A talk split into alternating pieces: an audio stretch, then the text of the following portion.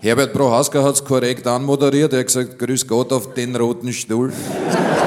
Herzlich willkommen auf dem Live-Show-Podcast von Auf dem Roten Stuhl. Das Gesprächsformat auf YouTube, auf dem du seit 2011 prominente Menschen auf eine sehr persönliche Art und Weise kennenlernen kannst. Mein Name ist Bernhard Ecker. Ich bin der Gründer und Moderator der Interviewreihe Auf dem Roten Stuhl, die es jetzt glücklicherweise seit 2018 auch als Bühnenversion im Wiener Stadtsaal gibt. Manchmal touren wir auch durch Österreich. Das Konzept der Live-Show von Auf dem Roten Stuhl ist sehr leicht erklärt. Ich plaudere und musiziere mit meinem Stargast. Und genau darum geht es auf diesem Podcast. Ich präsentiere euch ausgewählte Gesprächshighlights aus den vergangenen Shows von Auf dem Roten Stuhl. Wenn du gerne einmal live dabei sein möchtest, findest du nähere Infos zum Ticketverkauf bzw. zu den nächsten Live-Show-Terminen unter aufdemrotenstuhl.com oder stadtsaal.com. Und nun soll es auch endlich losgehen. Mein Gast in dieser Live-Show ist Alex Christan. Der großartige österreichische Kabarettist ist nicht zuletzt durch seine Stimmparodien zum Kult in Österreich geworden. Die Leitung funktioniert, wir schalten nun direkt in das Live-Wohnzimmer von Auf dem Roten Stuhl in den Stadtsaal Wien. Viel Vergnügen.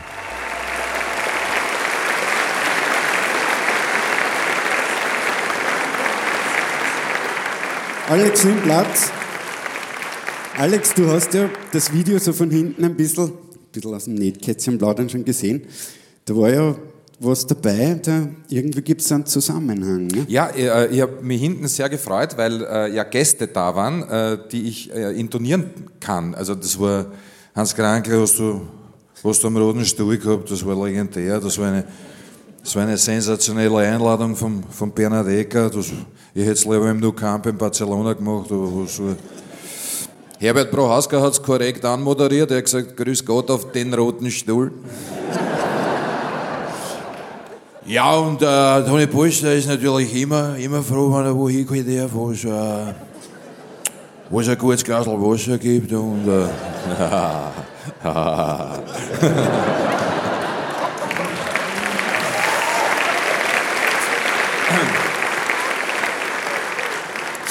Alex, schön, dass du da bist. Danke für die Einladung, freue mich sehr. Wer meine Interviews kennt, hat vielleicht schon entdeckt, dass ich so eine gewisse Neigung für Lebensgeschichten habe von Menschen, die so eine Vision, die sie in sich tragen, umsetzen. Der Alex ist quasi ein Paradebeispiel dafür, quasi aus einem fertigen Lebenskonzept auszubrechen. Ich war sehr fertig damals. Nein, stimmt, du hast recht, ja. Und sozusagen etwas, was in dir geschlummert hat, dann wirklich in die Tat umzusetzen.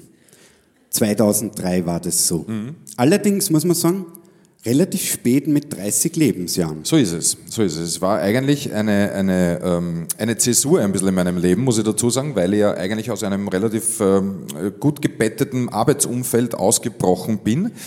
Ähm, aber ich glaube, dass du ähm, deine Berufung, dass du der nicht entkommen kannst. Also deine Berufung holt dich irgendwann einmal ein. Und ich glaube, dass ich das, was ich jetzt mache, nämlich Menschen zu unterhalten, das ist, was ich am liebsten mache und am besten kann. Also ich habe viele verschiedene Jobs ausprobiert und war damals in der Autobranche, also eigentlich in der Journalistenabteilung bei der, im Motorsport, durfte mit der Formel 1 äh, zwei Saisonen äh, rund um den Globus reisen, bezahlt, war nicht so unangenehm. Man kommt in Länder, die man eigentlich normalerweise nicht ähm, absichtlich bereisen würde, weil ich nach Japan hätte mir jetzt nicht dramatisch was hingezogen, aber man sieht einmal Nagoya und man sieht Suzuka und so weiter. Ähm, und vorher war ich äh, Croupier im Casino, ich habe in der Marketingabteilung bei einem Autohersteller gearbeitet, habe äh, in der Werbung gearbeitet und habe aber immer bei privaten Anlässen ein Mikro in die Hand gedrückt bekommen, weil irgendwie, da war klar, da wird's lustig. Und nach solchen Auftritten wurde immer wieder, Herrst, warum machst du das nicht beruflich? Und ich habe gesagt, naja, also nicht besser, das ist ja, das ich habe einen Beruf und das ist ein, ein, eine Leidenschaft von mir, aber ich weiß nicht, ob, ich, ob das wer sehen will. Ne? Und dann war es eben so, 2003 wurde mein, mein damaliger Arbeitgeber insolvent. Also der hat, ich von heute auf morgen kein Geld mehr gekriegt, ich bin äh, quasi ohne Job da gestanden. Und haben wir dann gedacht, okay, ähm, was machst du jetzt? Nicht? Ich habe natürlich Bewerbungsschreiben geschrieben, ähm, aber ich habe gedacht, jetzt ist, vielleicht ist ein guter Zeitpunkt, einmal innezuhalten und zu überlegen, ob es vielleicht jetzt gut wäre, deiner inneren Stimme zu folgen und äh, das zu machen, was eigentlich eh schon immer so ein bisschen ein Talent oder ein bisschen eine Berufung war, dem einmal nachzugeben und einmal aktiver zuzuhören und zu sagen, was ist das, was dich eigentlich wirklich am Ende des Tages erfüllt oder was dich glücklich macht. Und das ist bei mir, Menschen zu unterhalten. Und habe gesagt, okay, ich gebe mir ein Jahr, habe das Glück gehabt, auch meine, meine heutige Managerin damals vor 16 Jahren durch Zufall kennenzulernen. Wir sind äh, seit 16 Jahren gemeinsam unterwegs, was auch in der Branche eher ungewöhnlich ist. Und ich glaube, dass du immer Leute brauchst, die da auch an dich glauben. Also, weil, wenn ich sage, ich bin lustig, dann ist das schön für mich, aber es muss Leute geben, die Art 1 Eintritt dafür bezahlen, dass du am Abend zwei Stunden zuhören, was du dazu erzählen hast. Und es muss auch jemanden geben, der das auf professionelle Beine stellt. Es muss der das vermarktet, der die Verträge macht, äh, die Gagen aushandelt. Das interessiert mich alles nicht. Ich will meine Schwester erzählen, ich will Menschen unterhalten. Und mit der Anna arbeite ich jetzt seit 2003 zusammen. Und ich glaube schon, dass der Faktor Glück auch ein bisschen mitspielt, dass du zur richtigen Zeit am richtigen Ort bist, dass jemand gibt, der da auch eine Bühne gibt. Nicht? Weil wenn ich damals, also gab es den Stadtsaal noch nicht, aber wenn ich zum Fritz gegangen wäre und er gesagt, Christi, ich bin der Alex Christian, hätte er gesagt, schön. Nicht? Aber du musst dir ja deine, deine Sporen irgendwo verdienen. Und da gab es damals ein Theater, das gesagt hat, na dann hast du mal einen Abend und schauen wir mal, was passiert. Und so hat das eigentlich begonnen. Nicht? Also mit, mit Firmenveranstaltungen und, und äh, ähm, wo ich meine, meine Parodien zeigen durfte. Und dann wirst du weiterempfohlen, dann hat die dort wer gesehen, der kommt zu dir her nach der Vorstellung und hat gesagt, würden Sie das bei meiner Firmenfeier auch machen? Habe ich gesagt, ja, kann man machen. Und dann kommt der Stein langsam ins Rollen. Ja, das Interessante ist ja, weil ich erinnere mich zurück, wie ich dich kennengelernt habe, vor zwei, drei Jahren ungefähr da ist plötzlich dann jemand da, der, wenn man deine Facebook-Präsenz, die Videos, die du immer postest, wo unfassbare Zahlen schon drunter stehen und dann wird man auf einmal auf jemanden so aus dem Nichts aufmerksam und denkt sich, wow, wie groß ist das schon? Vergisst aber dann, glaube ich, immer diese Kilometer und Jahre, die eigentlich davor schon gemacht wurden, dass es eben dann zu dem Moment kommt, wo dich plötzlich viele Leute entdecken. Und da war ich ganz verwundert eben, dass du eben eh schon 2003 quasi schon eben mit diesen ersten Buchungen begonnen hast. Wie steinig ist der Weg, bis dann plötzlich jeder dich auf dem Schirm hat? Lang, also steinig. Also ich glaube, es ist, ähm, man kann das vergleichen wie überall. Also es, es wartet ja niemand auf irgendjemanden. Also wenn ich, wenn ich, wenn ich morgen wahrscheinlich runtergehe von der Bühne und sage, so, das war's jetzt, dann werden wahrscheinlich ein paar Leute sagen, schaut, aber in ein paar Monaten kommt der nächste. Also du musst, glaube ich, ähm, und gerade der Anfang ist schwierig. Wenn du, wenn du von dir überzeugt bist, ist es schön, das ist, glaube ich, eine Grundvoraussetzung, dass du sagst, ich kann das, aber dann musst du andere Leute dazu bringen, zu sagen, der kann das. Und das ist ein Weg, den man auch bereit sein muss zu gehen, weil die, die schnelle, der schnelle Erfolg ist auch kein Fundament, auf das man bauen sollte. Also das ist, man kann, wir leben ja in einer Zeit, wo alles immer schneller sein muss und wo, wo die Menschen auch dahin, glaube ich, ähm, erzogen werden, dass, dass sich das alles relativ rasch überholt und du kaufst ein neues Telefon und einen Monat später gibt's schon wieder das nächste. Ähm, ich glaube allerdings, dass du gerade auch in, in, in, in, der, in der Arbeit, die wir machen, Künstler oder Kabarettisten oder was auch immer, dein Publikum behutsam aufbauen musst. Und bei mir war es damals so, dass ich eben gesagt habe, ich fange mal an mit, mit dem Parodien. Das war ja das, wo, worauf ich äh, quasi immer angesprochen wurde und habe angefangen, für Firmen maßgeschneiderte Comedy-Konzepte zu entwickeln. Das heißt, es ging darum, ein bisschen Wissen zu vermitteln, also Information, aber in Kombination in einem Paket mit Entertainment. Und das gab es damals nicht. Also das hat sich keiner irgendwie out an die Arbeit, weil die Kollegen gesagt haben, ich spiele gern aus meinem Soloprogramm, aber ich tue da jetzt nicht eingehen auf die, äh, auf die Mitarbeiter oder auf die Abteilung X oder Y. Ist ja wahnsinnige Arbeit eigentlich, ne? wenn man das jedes Mal für einmal individuell vorbereiten muss. Ja, wobei wir haben, äh, wir haben auch viel Geld verlangt.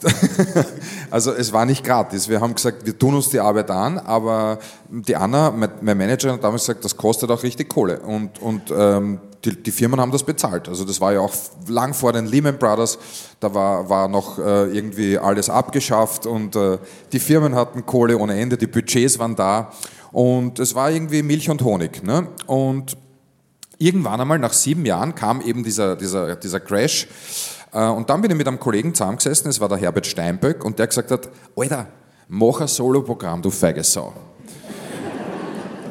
Und, und ich habe gesagt, naja, naja, Soloprogramm. Und er sagt, na, stell dir auf eine Bühne, du, du kannst ja mehr als nur Parodien. Ja? Das ist ja, du zeig einfach eine andere Facette von dir. Du kannst jetzt in den nächsten 30 Jahren, äh, Grüß Gott, meine Damen und Herren, herzlich willkommen aus äh, Monza, ja, Probleme gehabt mit Formel 1, ne?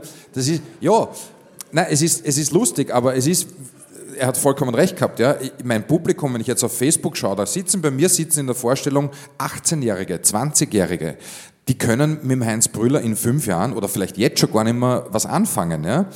Ähm, und dann habe ich ein bisschen nachgedacht und gedacht, warum eigentlich nicht? Probieren wir doch einmal ein Programm, probieren wir mal ein öffentliches Bühnenprogramm. Und das war dann schon, da hat der Herbert auch ein bisschen eine Initialzündung gesetzt, dass ich gesagt habe, okay, ähm, das Geld saß auch nicht mehr so locker bei den Firmen und ich habe teilweise 80 äh, Shows im Jahr gespielt, also bei, von der OMV über äh, Siemens, über was auch immer. Ja? Und wir waren in ganz Österreich unterwegs, in Deutschland unterwegs.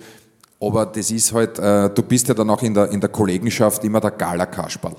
Aber wenn du da irgendwie auch ein bisschen eine, eine Wahrnehmung haben willst als ernstzunehmender Kabarettist, dann musst du den Schritt machen. Und da habe ich mir richtig angeschissen. Also dann mach, bah, wer soll da einen Eintritt zahlen, wenn ich komme und, und puh, das wird schwierig und was da zähle ich da und überhaupt und außerdem und hatten damals das Glück, dass mich die Anita Amersfeld vom Stadttheater Walfischgasse bei einer Firma, bei einer Charity äh, für die Klinik Clowns äh, gesehen hat und gesagt hat, möchten Sie mal bei mir im Theater spielen? Und ich habe gesagt, bah, also weiß ich gar nicht, ob ich die, denken Sie nach, wenn Sie möchten, ich gebe Ihnen mein Theater. Und die hatte damals ein großes Abo-System, da waren 270 Sitzplätze und dann sind wir dort reingegangen ins Stadttheater Walfischgasse und das war sozusagen meine erste, äh, meine erste Erfahrung mit Menschen, die sich für mich eine Karte gekauft haben. Und das war natürlich, weil der Herbert natürlich richtigerweise gesagt hat, du, es ist ganz was anderes, wenn du, wenn du, wenn du weißt, da sitzen Leute, die kommen wegen dir, die sind einen Abend lang wegen dir da, weil sie, weil sie gerne hören oder sehen möchten, was du zu sagen hast. Das ist ein ganz, ein ganz ein eklatanter Unterschied, dass du spürst bei der Firma XY und die sind ja gar nicht wegen dir da und die musst du bespaßen. Und die ja dann, das kenne ich als Musiker, dann teilweise eh nicht einmal zuhören, was nein, da vorne nein, passiert. Die wollen, die wollen zum Buffet, die wollen zum Buffet, ja. die wollen... Die, die, die, ja, meine Damen und Herren, Sie lachen drüber, aber das ist, wenn man was zum Erzählen hat, als Musikant, das ist hart, das ist echt hart, ja, wenn man keiner zuhört. Und darum trinken die alle so viel. Ja, genau. Prost. Das ist ein Birnen, äh, Williams. Ich habe aber gesagt, einen großen will ich, gell? Sorry, Alex. aber Spaß beiseite. Aber das ist eben dann sozusagen dieser Schritt als Solokünstler. Mhm. Und ich finde, was ich immer so bewundere, ist ja auch dieses Statement, dann wirklich sich vor Leute zu stellen und dann auszuprobieren, funktioniert auch Alex Christian als Person genau. und nicht nur, weil man weiß, der kann in Niki Lauda gut und mhm. Heinz Brüller. Ich glaube, das ist ja dann die große Prüfung Absolut. eigentlich. Ne? Absolut. Ähm, das, das ist schon auch in meinen Soloprogrammen ähm, ein, ein, ein, ich sage jetzt einmal, äh, eine Möglichkeit, die Parodien immer wieder einzusetzen, weil es wäre ja blöd, wenn ich es nicht mache, weil das ist, äh, erstens einmal habe ich selber Spaß dran, die Leute mögen es gerne, ähm, aber Und erwarten es, glaube ich, auch. Ne? Ähm, sicher, ja. ähm, absolut, aber äh, ich sehe es nicht als abendfüllendes äh, Tool. Also jetzt zweimal 50 Minuten äh, Sportler zu parodieren, das wird dann, glaube ich, irgendwann einmal auch äh, Fahrt. Also sowohl für mich als auch fürs Publikum. Und ähm, ja, ich, ich schlüpfe gerne in Rollen, auch auf der Bühne, also in meinen Soloprogrammen, in, in Therapeuten, in Ärzte, in Köche, in Taxifahrer und spiele irrsinnig gern diese Figuren. Aber das sind Kunstfiguren oder ein Mafia-Paten, habe ich im letzten Soloprogramm einen Mafia-Paten drinnen gehabt. Ähm, das macht mir auch Spaß. Und das sind nicht gelernte Leute, wo jeder sofort weiß, ja, das ist der Hermann Mayer aber andere. Also das. Ähm, ja. ja, es ist ein, ein, eigentlich ein interessantes Phänomen, weil gerade, was ich vorher schon angesprochen habe, die Facebook-Videos, die es ja dann in Österreich teilweise viral verbreiten, unglaublich, wie viele Leute das dann erreicht. Gell? Und da aber diese sozusagen Fluch und Segen zugleich, dass man eigentlich für das ja, das ist das Fundament, für das, dass man eigentlich dann eine breite Masse erreicht und dann aber schauen muss, dass man nicht nur übrig bleibt, dass das nicht nur auf das reduziert wird. Ne? Richtig. Ähm, ich glaube überhaupt, du musst dir, das ist, wenn wir eben da jetzt ähm, den Kreis ein bisschen schließen zu der ersten Frage, wo du gesagt hast, äh, wie, wie steinig ist der Weg. Ich glaube, dass du dir, wenn du, wenn du äh, irgendwann einmal, so wie es jetzt gerade ist und wir in der, in der luxuriösen Situation sind, Locations wie den Stadtsaal ausverkauft zu haben über Monate hinweg, da passiert vorher wahnsinnig viel. Also da musst du dir wirklich den A abspielen, dass du einfach sagst, okay, äh, beim ersten Mal sind 150 Leute da, beim zweiten Mal 200 Leute, beim dritten Mal 300, irgendwann einmal ist es ausverkauft. Ähm, aber die Leute kommen nicht, weil sie dich aus Facebook kennen oder weil, sie die, weil du viel TV-Präsenz hast, sondern ich bin der Meinung, das beste Fundament, um sich was aufzubauen, ist Menschen, die aus der Vorstellung rausgehen und am nächsten Tag drüber sprechen. Und sagen, du, gestern waren wir im Kabarett, wir waren beim Alex Christian. Bei wem? Beim Alex Christian. Aha. Der war lustig, den kannst du auch schauen. Und das ist, glaube ich, das Best, die beste Werbung, die man haben kann. Weil wenn ich, ich kann dreimal in der Woche im Fernsehen sein, äh, dann kennen mich die Leute zwar in Leutschach, wenn ich dort spüle, weil das ist der vom Fernsehen, aber wenn das Programm scheiße ist, gehen die aus und sagen, na, das war nichts. Und deswegen glaube ich, dass es wichtiger ist, dass du auf der Bühne einfach Leute begeistern kannst und die Mundpropaganda immer noch die, das effektivste äh, Mittel ist, um langfristig volle Kabaretthäuser zu haben. Und der Erfolg bestätigt weil ich hätte im Vorfeld jetzt in der Vorbereitung probiert, für dich eine Karte zu bekommen. Keine Chance. Ich meine, ich habe natürlich... Ich hätte das schon gegeben. Aber es war, es, es war wirklich, ich muss, Alex, ich muss dir jetzt echt sagen, das war für mich das schönste Erlebnis, eben dann zu sehen, dass er sie als wirklich Kabarettist, als ernstzunehmender Kabarettist dann wirklich mehr als 100 Prozent ausgeht. Du hast eine Energie in den Raum äh, gebracht, das war wirklich, also es das hat mich total beeindruckt. Danke. Und in, in heutigen Zeiten, wo man sich eh schon schwer tut, für zwei Stunden einmal sie nur auf den Moment zu konzentrieren bzw. einzulassen, das hat man ja heute selten mhm. mit den vielen Ablenkungen, die es gibt. Und ich bin da wirklich zwei Stunden gesessen und habe die Welt vergessen.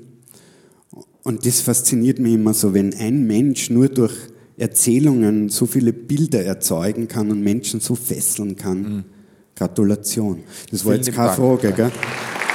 Dankeschön. Sehr lieb, Dankeschön. Sie sehen schon, ich bin ein großer Fan. Das ist sehr lieb, Bernhard, und das, äh, das geht natürlich runter wie äh, der Marillenbrand. Ähm, aber das ist genau, ja, das, ist, das freut mich insofern sehr, weil, weil das auch ein bisschen das ist, was ich verfolge. Das ist ein bisschen mein, mein, mein Weg, den ich versuche zu gehen in der, in der Comedy- oder Kabarettszene. Ich möchte, möchte Menschen an dem Abend, wenn sie zu mir in die Vorstellung kommen, ein bisschen aus ihrem Alltag rausholen. Und äh, wenn sie zwei Stunden schaffen, das Handy nicht in die Hand nehmen, dann ist schon viel passiert. Und wenn sie, wenn sie, wenn sie rausgehen, und das ist auch schön, weil ich gehe nach meinen Vorstellungen äh, immer noch raus und, und äh, plaudere ein bisschen mit den Gästen. Und die Feedbacks, die dann kommen und sagen, es war mal angenehm, äh, zwei Stunden lang wirklich äh, die Gedanken schweifen zu lassen, äh, nicht belehrt zu werden, nicht den moralischen Zeigefinger zu bekommen. Ähm, das ist schon das, was ich machen mag. Ich mag unterhalten. Ja, das ist irgendwie mein Zugang zum Thema äh, Comedy oder, oder Kabarett. Ich möchte möcht Leute gerne ein bisschen aus ihrem, aus ihrem Alltag rausholen. Und wenn mir das gelingt, dass sie zwei Stunden eine gute Zeit gehabt haben und äh, viel gelacht haben, dann ist, dann ist mein Job gut erledigt worden für mich. Ja. Mhm. Und das äußert sich dann, finde ich, auch bei den Stimmen, weil du sagst eben nicht mit erhobenem Zeigefinger oder was mir aufgefallen ist, es geht nie zu Lasten dritter Personen, selbst wenn jetzt natürlich prominente Menschen parodiert werden, aber immer auf stilvolle Art und Weise. Meine Frage dahingehend, wo ist da bei dir jetzt die Grenze, wie weit du gerade bei den Parodien zum Beispiel gehst? Ich glaube, Humor ist grundsätzlich immer ein bisschen ein Wagnis. Äh, das ist, äh, das Humor ist so facettenreich und du wirst ja nie alle Geschmäcker treffen. Das heißt, man muss sich da immer ein bisschen auf, äh, im Klaren darüber sein, dass man da auf einem relativ dünnen Eis geht. Aber Man kann natürlich mit der Klinge fechten oder mit, mit, mit der Keule. Das ist, äh, bleibt jedem selbst überlassen. Ich will das auch nicht irgendwie bewerten, ob das jetzt schlecht oder gut ist oder wenn man äh, ganz böse Satire macht oder so. Das ist, äh, glaube ich, immer im, im Ermessen des Künstlers, der auf der Bühne steht. Ich für mich, und das ist nur meine, meine persönliche Meinung, ähm, glaube oder, oder verfolge den Weg schon seit langem und das ist irgendwie auch, ähm, glaube ich, eine Bestätigung, wenn die Leute, die parodiert werden, zu mir in die Vorstellung kommen, weil der Niki ist jemand, der, dem geht's wahnsinnig am Hammer, wenn er irgendwo hingehen muss und ich habe mit ihm darüber gesprochen und er sagt, ja, ich komme gerne in die Vorstellung, aber ich bin die ganze Zeit mit der Formel 1 unterwegs. Das heißt, ich habe mit der Birgit was ausgemacht. Eine Woche entscheidet sie, was passiert und eine Woche entscheide ich, was passiert. So, und wenn ich entscheide, dann bleibe ich daheim, die ganze Woche. Ja. Also das heißt, wenn die, wenn die Frau Lauder entscheidet, dann gehen sie eine Woche zwei bis dreimal essen oder zu irgendwelchen Veranstaltungen und wenn die Niki-Woche ist, dann gehen ganz nirgendwo hin. Was ich ja auch nachvollziehen kann, weil der Mensch einfach in seiner, in seiner Bekanntheit keine, keine, keine Privatsphäre mehr hat. Also wenn das rote Couple auftaucht, sitzen zehn Leute rundherum, wollen Selfies, wollen Autogramme. Na klar bleibt er gern daheim.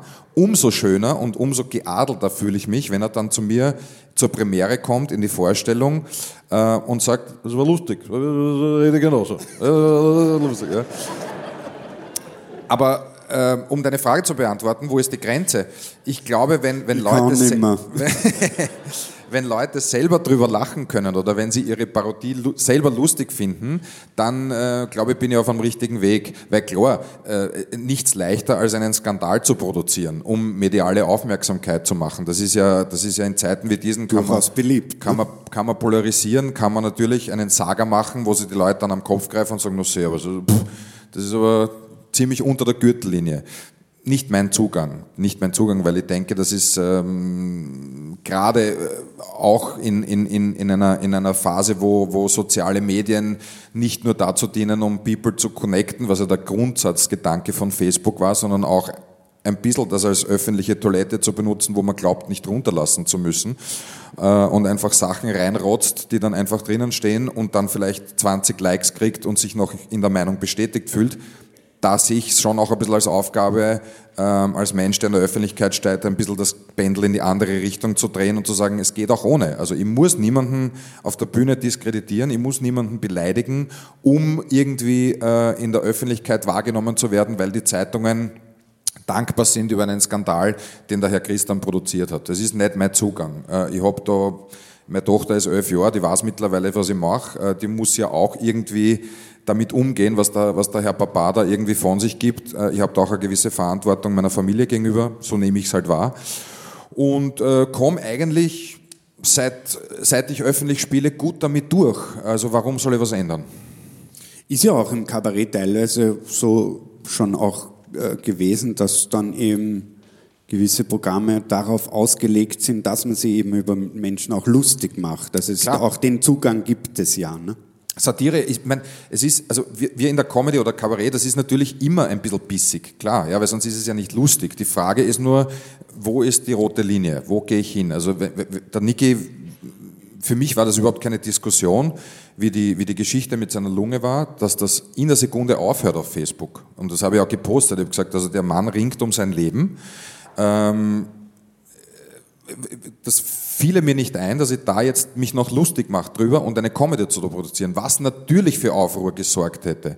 Aber da muss ich persönlich sagen, da für, wäre für mich eine Grenze überschritten, weil auch der hat Familie, auch der ist ja in erster Linie Mensch, Vater, Ehemann und nicht nur der prominente dreifache Formel-1-Weltmeister und Fluglinienbesitzer. Und da gilt es halt für mich auch irgendwie ein bisschen eine Sphäre zu respektieren, die halt vielleicht zu Lasten meines Bekanntheitsgrads geht, aber zugunsten meines in den Spiegel schauen Könnens.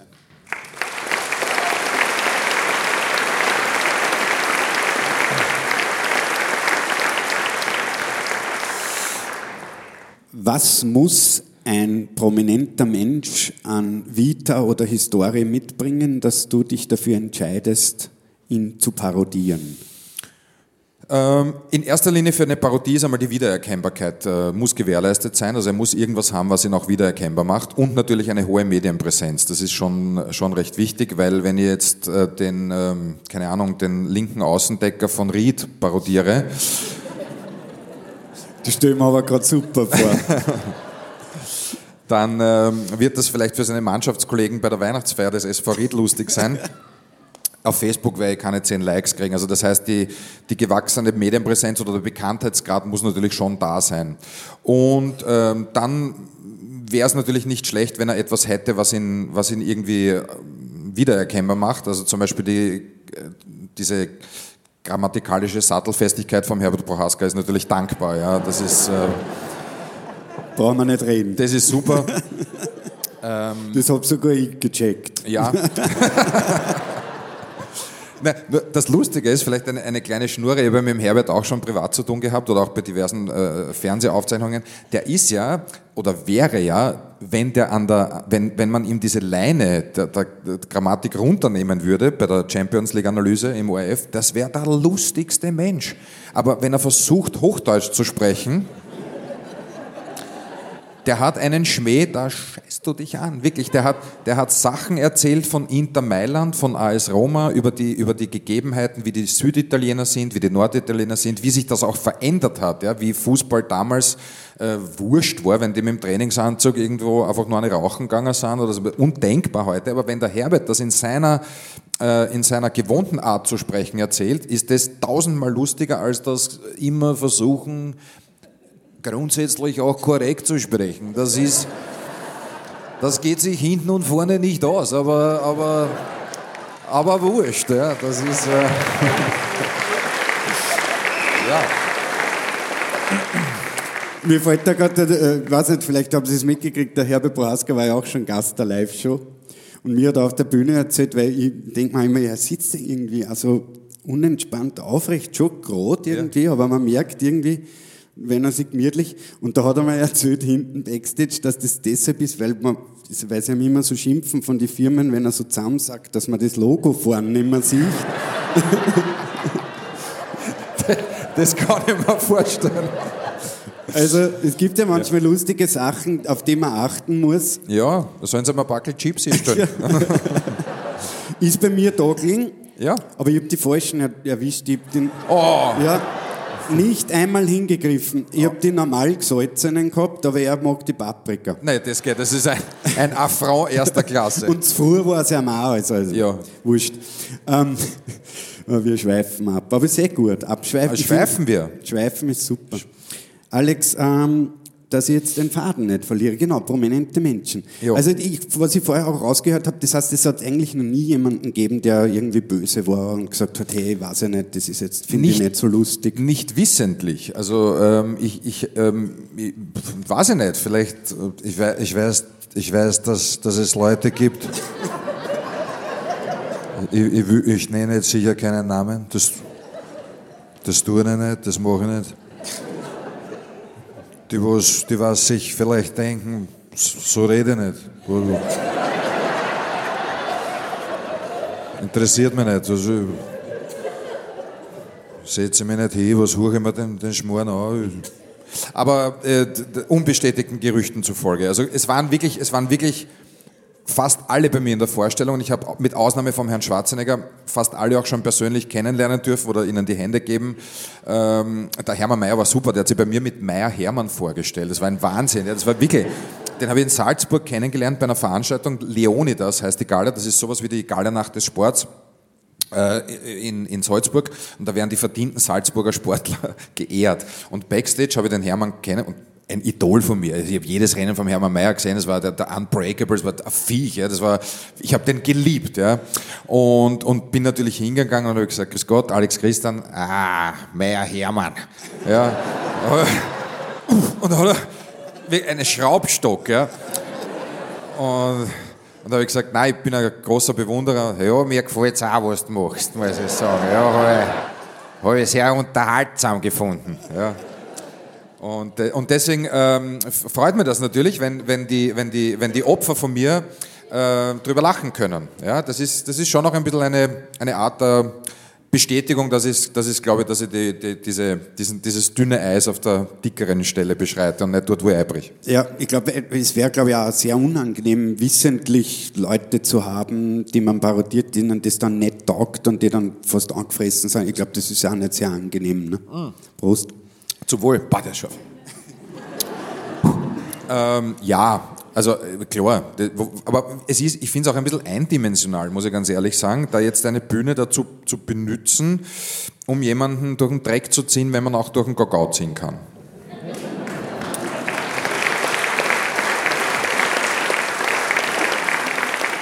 Das ist die sogenannte feine Klinge. Ja, ich, äh, es ist nicht notwendig. Also die Leute lachen auch so und ähm, ich, ich weiß nicht, ich, ich habe ich hab immer ein bisschen ein Thema mit diesem, mit diesem Skandale produzieren müssen, um irgendwie, äh, ich, ich glaube gerade jetzt ist es, wie schon gesagt, ich glaube es ist gar nicht so unwesentlich, wenn man sich da als jemand, der in der Öffentlichkeit wahrgenommen wird, nicht als jemand positioniert, der zeigt, ähm, schaut mal, ich, ich hupfe auf dem Zug auf und, und gehe eine Stufen tiefer, weil mm, ich habe keine Freude damit. Die Leute, die, die dann die in der Opferrolle sind, können auf der Bühne sich nicht verteidigen, weil es ist ja nochmal was anderes, wenn man zum Beispiel, wenn, wenn, wenn du einen Talk machst, und, oder es ist ein, muss ja, du bist ein sehr wertschätzender Interviewer, aber wenn man, wenn man kritische äh, Talks macht, dann kann sich der auf der Bühne irgendwie wehren. Oder dann kann man den mit Vorwürfen konfrontieren und sagen, Sie haben versprochen, dass Sie keine Steuern erhöhen werden, aber jetzt, ja, Sie machen es trotzdem. Und dann kann der sagen, ja, aus dem und dem Grund mache ich es oder wer auch immer oder der Boris Becker. Aber dann hat er die Möglichkeit, auf der Bühne Stellung zu beziehen. Jetzt da jemanden watschen und äh, der kann nichts tun, weiß ich nicht. Also, pff, ja, kann man machen, mein Weg ist es nicht. Und nebstbei ist man ja heute, gerade bei den sozialen Medien, immer eh dem Shitstorm manchmal näher, als man glauben möchte. Ne? Das muss man natürlich dann auch verkraften können, wenn man muss, so weit geht. Ne? Ja, ich, ich sage immer, wenn man sich auf eine Bühne stellt, müssen einem Tomaten schmecken. Ja. Und ähm, klar, je mehr du dich exponierst, desto mehr wirst du gesehen. Das ist so. Nicht? Also das, äh, wenn, man, wenn, man sie, wenn man sie irgendwo ins Licht stellt und mit Honig einschmiert, dann darf man sich halt auch nicht dann beschweren, wenn Fliegen kommen. Das ist so. Ähm, Shitstorms, pff, ja, das ist glaube ich, auch ein bisschen dem, dem, dem Faktor der Aufmerksamkeit um jeden Preis. Ja. Man muss ja auch mittlerweile schauen, wohin sich die Fernsehunterhaltung entwickelt hat. Ja. Da gibt es ja teilweise Formate, wo ich mir denke, ich weiß nicht, was man mir zahlen müsste, dass ich irgendwelche äh, Eingeweide von Insekten fresse. Das ist ja dann auch ein bisschen eine, eine, eine, eine Prostitution zum, zugunsten irgendwelcher Quoten, die dann erfüllt werden müssen. Und das ist ja dann die Aufgabe jeglicher eigener Würde. Also ich, ich denke mal, ich, na, das ist, da muss man auch ein bisschen gegensteuern und sagen, es geht anders auch. Ja. Weniger ist immer ein bisschen mehr im Endeffekt, unterm Strich. Ja.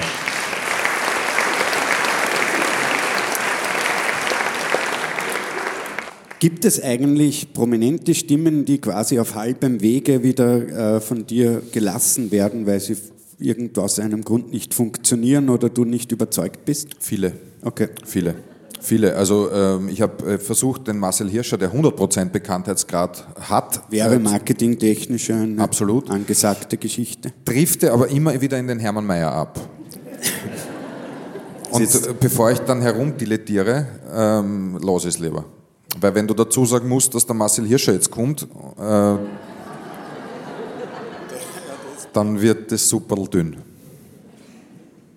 Aber klar, äh, Politiker, also die sind ja mittlerweile, äh, mir fehlen ein bisschen die Charismaten, mir fehlen ein bisschen die Menschen mit Ecken und Kanten, mir fehlen die, die, die nicht NLP geschulten äh, Menschen, die einfach reden wie an der Sch Schnabel. Die, die einfach mittlerweile nur mehr reden, aber nichts mehr sagen. Ja, und 17 äh, Sprachcoaches haben und Antwortcoaches und dann in Wahrheit ja keine Angriffsfläche mehr geboten wird. Und deswegen ist es für mich als, als, äh, als ähm, Kabarettisten oder Comedian immer ein bisschen schwieriger, Politiker da irgendwo festzunageln. Ja. Und was halt auch noch dazu kommt, ist, ich bin grundsätzlich nicht so ein ähm, Politsatiriker. Ich mache das lieber, ich finde andere Themen, über die ich mich lustig mache, weil teilweise ist es ja eh schon mehr zu überhöhen, was man geboten bekommt. Und ähm, ja. so, so echt kann man gar nicht klingen. Ne? Entschuldige? So echt kann die Stimme gar nicht klingen. Ja, ja also, also echt und, und äh, vor allem das, was gesagt wird, ist ja teilweise auch äh, sehr amüsant. Ne? Und äh, da noch eine, eine Pointe drüber zu setzen, ist schwierig. Ne?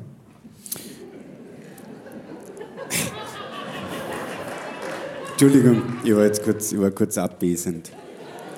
Wenn man so genau zuhört, ich bin immer so, ich denke dann so mit und ähm, Gott sei Dank denkt sie jetzt an oder an. Du, was ich mir letztens gedacht habe, als Schlagzeuger, ich bin ja beruflich Schlagzeuger, kann man ja am Instrument schon die Hosen ein bisschen beeindrucken. Echt? Ja. Also ich meine, die Zeit ist bei mir eh vorbei. Aber da haben wir so gedacht, kann man, wenn man als Niki Lauda sagt, zum Beispiel, ich liebe dich, ist das, geht das bei den Frauen? Also ist, macht das Eindruck? Also das hat mich so interessiert. Dadurch, dass ich ja seit vielen Jahren im Hafen der Ehe ankere, ja, stimmt, ja. Äh, beeindrucke ich ja keine anderen Frauen mehr. Aber wenn du jetzt deiner Frau irgendwie beim Frühstück als Heinz Brüller ein paar Frau, nette mein, Worte sagst, ist, ist das super oder? Dann, dann wäre ich mittlerweile geschieden, glaube ich. Also, Guten Morgen, Schatz. Hast du gut geschlafen? Ja, ja. Möchtest du den äh, Toast äh, getoastet oder lieber als Weißbrot? Unglaubliche Szenen. Gib mir den Zuckerstreuer, die Marmelade. Ja, ja. Also das. Äh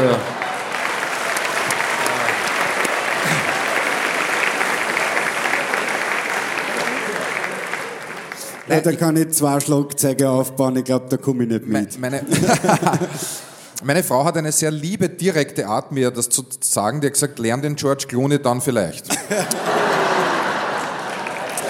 äh, der Heinz Brüller und der Herr Lauders interessieren sie eher sekundär. Das ist ja wurscht. Ja, schade eigentlich. Gell? Ja. Hätte mich, hätte mich gefreut für die. Ja, aber dann will es dauernd, nicht? Und dann. Was die? Aber wie ist das zum Beispiel im Freundeskreis? Da ist man dann nicht ständig erst, red einmal als Nein, nein, gar nicht, weil meine, meine Freunde, äh, denen ist das wirklich komplett wurscht. Also wenn ich bei der MA48 hinten am LKW am Orangen stehen würde und äh, die Mistkübeln ausleeren, wäre das egal, was ich mache. Also mein Beruf ist in meinem Freundeskreis kein Thema. Gar nicht. Die ärgern sich, dass ich nie Zeit habe am Abend, wenn, wir, wenn die Steak essen gehen oder Fußball schauen gehen, dann sage ich immer, ich nicht, ich arbeite aber ähm, die wissen das. Also wir kennen uns schon so lang, das ist einfach, wenn wir zusammensitzen, kommt das nie aufs Tableau, weil äh, im Freundeskreis, einer meiner liebsten Freunde ist Urologe. Äh, nicht, da gehen wir auch essen und reden nicht über irgendwelche... Also wenn er sagt, dann... Obwohl, ich meine, da denke ich mir gerade, ich meine, wenn man schon mal da sitzen hat, ne, kann man ja schnell nachschauen. Ja, aber ob alles in Ordnung ist. Also gut. Könnte man, aber die Frage ist, interessiert es die anderen im Restaurant? also Stimmt. Den Schritt weiter habe ich jetzt nicht gedacht. Ja, schon, ne, weil es ist ja, also die Blickdiagnose ist ja bei urologischen Problemen nicht so, hat sich noch nicht so durchgesetzt. Also es ist, es geht ja nach wie vor um, die, um das Ertasten. Ja. Und äh, zwischen ähm, Gruß aus der Küche und der Suppen, da jetzt einmal schnell die Prostata angreifen. Weiß ich nicht. Also.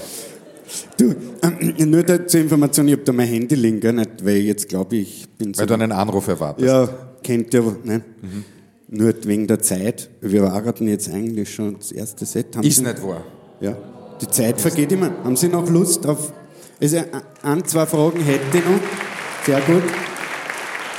Was mich interessiert, ähm, wacht man eines Tages auf und redet das dicke laut an denkt sich, was ist denn da jetzt los? Also ist jetzt blöd gefragt, aber wie entdeckt man die, oder kann man es auch erlernen? Man wird als geheilt entlassen, doch die Ärzte irrten sich.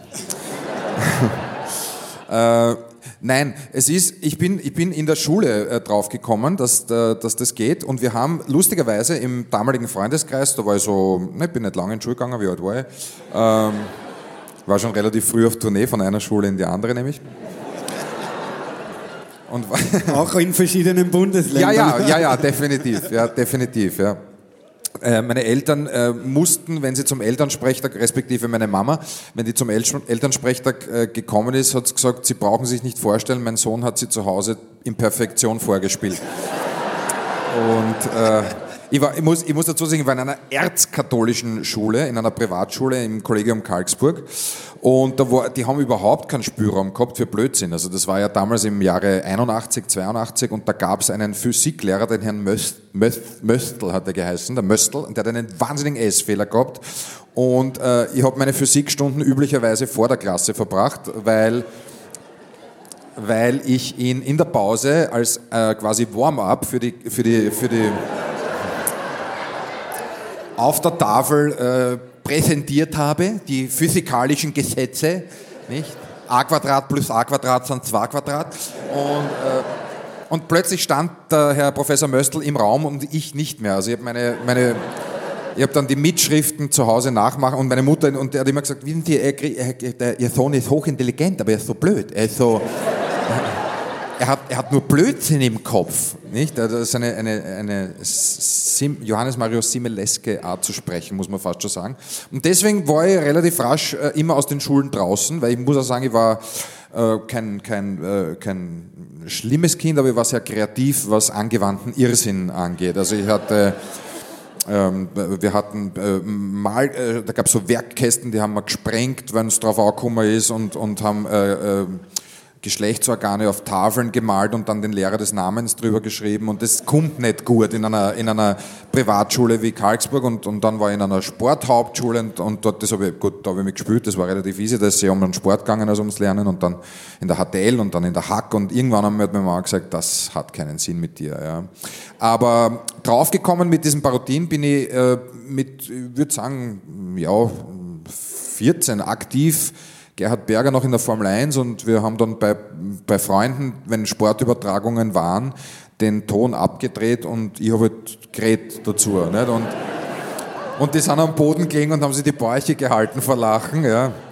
Das ist ja lustig, du redest wie der, voll, Alter, ne, voll.